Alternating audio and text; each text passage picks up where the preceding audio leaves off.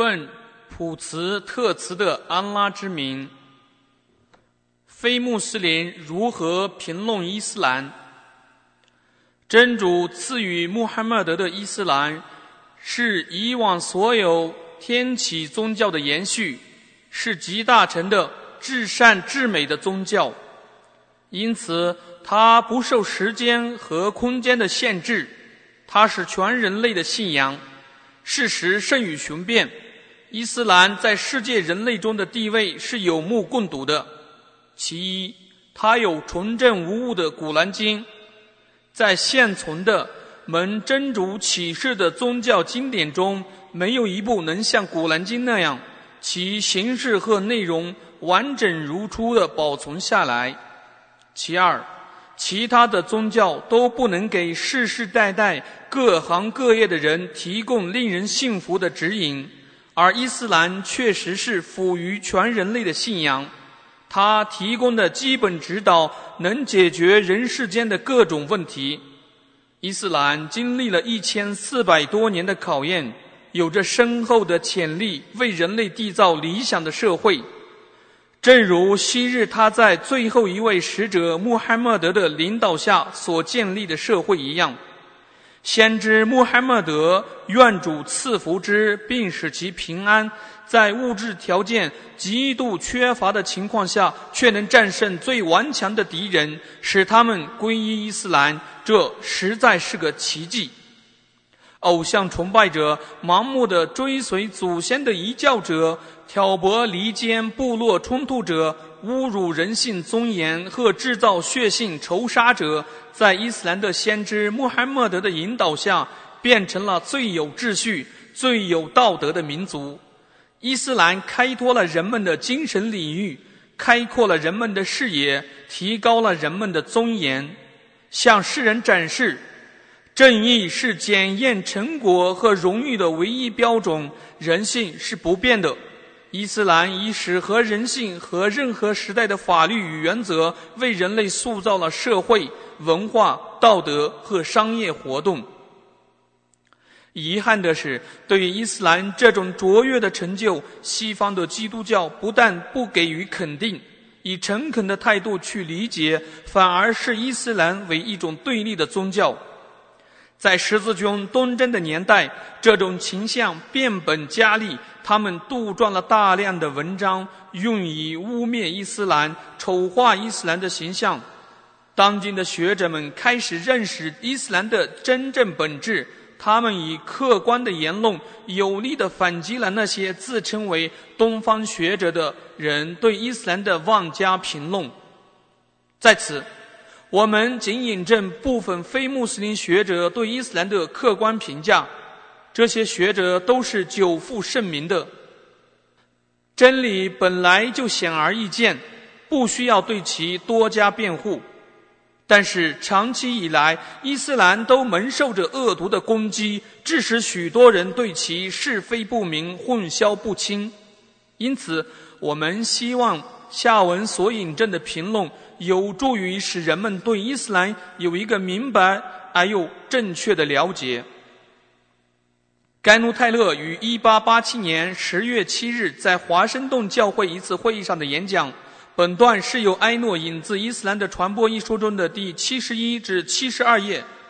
伊斯兰以勇敢刚毅取代了僧侣制度，它给努力带来了希望，给人类带来了兄弟般的友情，并对人们的基本权利给予肯定。沙路珍妮纳杜教授在讲授伊斯兰的理想。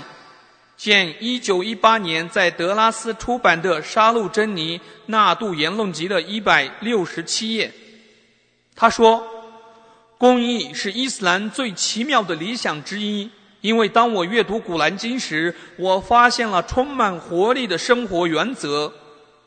那并非是些什么神秘莫测的教条，而是合乎人情道德的规范，是适合于全人类的生活准则。”迪利斯·奥拉利在其著作《十字路上的伊斯兰》一书中说：“然而，历史清楚地告诉我们，传说中的穆斯林疯狂地横扫世界，持着利剑强迫被征服者接受伊斯兰。这纯属无稽之谈，是部分历史学家的一种荒谬绝伦的论调。吉比在其著作《伊斯兰何去何从》一书中说：“当然，伊斯兰对人类的贡献还不止于此。它毕竟比欧洲更接近真正的东方，而且有一种优越的传统，那就是各民族之间能够相互谅解与合作。”在人类历史上，没有其他的社会能如此成功的融合众多不同背景的民族，使人们得到同等的地位和机会。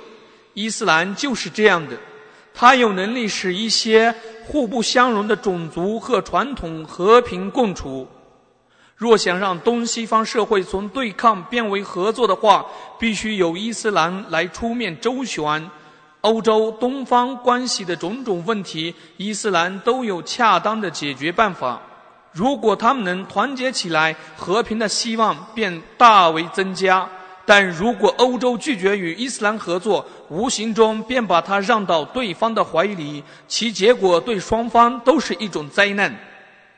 肖伯特在其著作《真正的伊斯兰》第一卷中说：“我时常把穆罕默德的宗教置于最崇高的地位。”因为它充满了活力，在千变万化的社会里，我总觉得伊斯兰是唯一具有童话力的宗教。因此，无论在什么年代，它都能使自己具有很大的魅力，吸引众多的人类。我曾经仔细地研究过穆罕默德的生平，他确实是一位非凡的人物。我个人认为，他并不是耶稣的敌人，而是他的朋友。应该被称之为人类的救星。我相信，如果能有一个像他那样的人在当今世界执掌政权的话，他会成功的解决世间的各种矛盾和问题，为人类带来急需的和平与快乐。我曾预言，穆罕默德的宗教信仰将会被欧洲人所接受。事实上，今日的欧洲已逐渐的开始接受了这个宗教。汤恩比在其著作《文明接受考验》一书中说：“穆斯林之间的部分种族的态度是伊斯兰的一项伟大的成就。事实上，当今世界正渴求着伊斯兰的这种优点得到传播。”史达德在其著作《伊斯兰：所有先知的宗教》该书出版于巴基斯坦的卡拉奇。他说，在人类历史上。伊斯兰的兴起纯属一桩令人惊讶的盛事。伊斯兰在一个不为人注意的土地和民族中兴起，在一个世纪内传遍了半个地球。它推翻了很多的帝国，瓦解了创立已久的宗教，重铸了各个民族的灵魂，建立了一个新的世界——伊斯兰世界。我们越研究伊斯兰的发展，就越觉得它是一个不寻常的宗教。其他的宗教都是缓慢的发展，痛苦的挣扎，后来还要依靠一些改信宗教的统治者的强大力量协助，才能得到最后的胜利。基督教依靠康斯坦丁大帝，佛教依靠阿育王，而拜火教依靠波斯王塞鲁士。每位统治者都以他们世俗的权利扶持他们改信的宗教，而伊斯兰并非如此。它复兴于人烟稀少的沙漠，在一个历史上鲜为人知的游牧民族中发展起来。它没有强而有力的人物支持，但又要面对物质条件优厚的强敌。然而，他却能奇迹般的胜利发展。在两三个世纪之间，伊斯兰绿色的新月形旗帜由比利牛斯山脉飘至喜马拉雅山脉，从中亚飘至中非的沙漠。本段由埃诺引自爱德华·孟达的著作《伊斯兰的传播》一书第四十一至四十四页。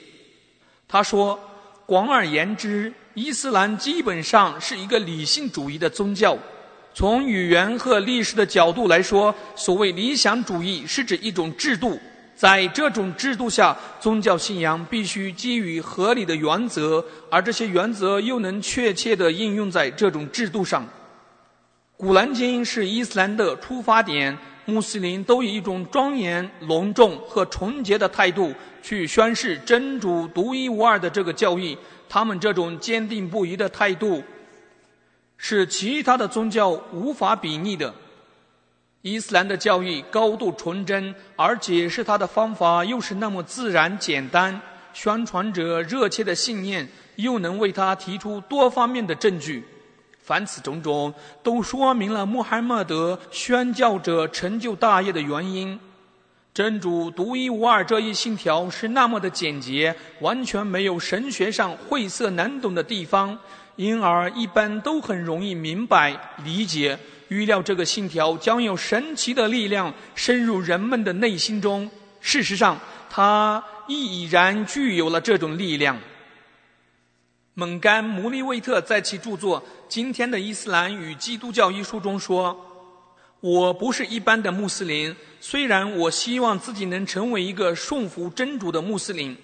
我深信，在古兰经和伊斯兰的其他教义中，蕴藏着广阔的神的真理，那是我和其他西方人非常需要学习的东西。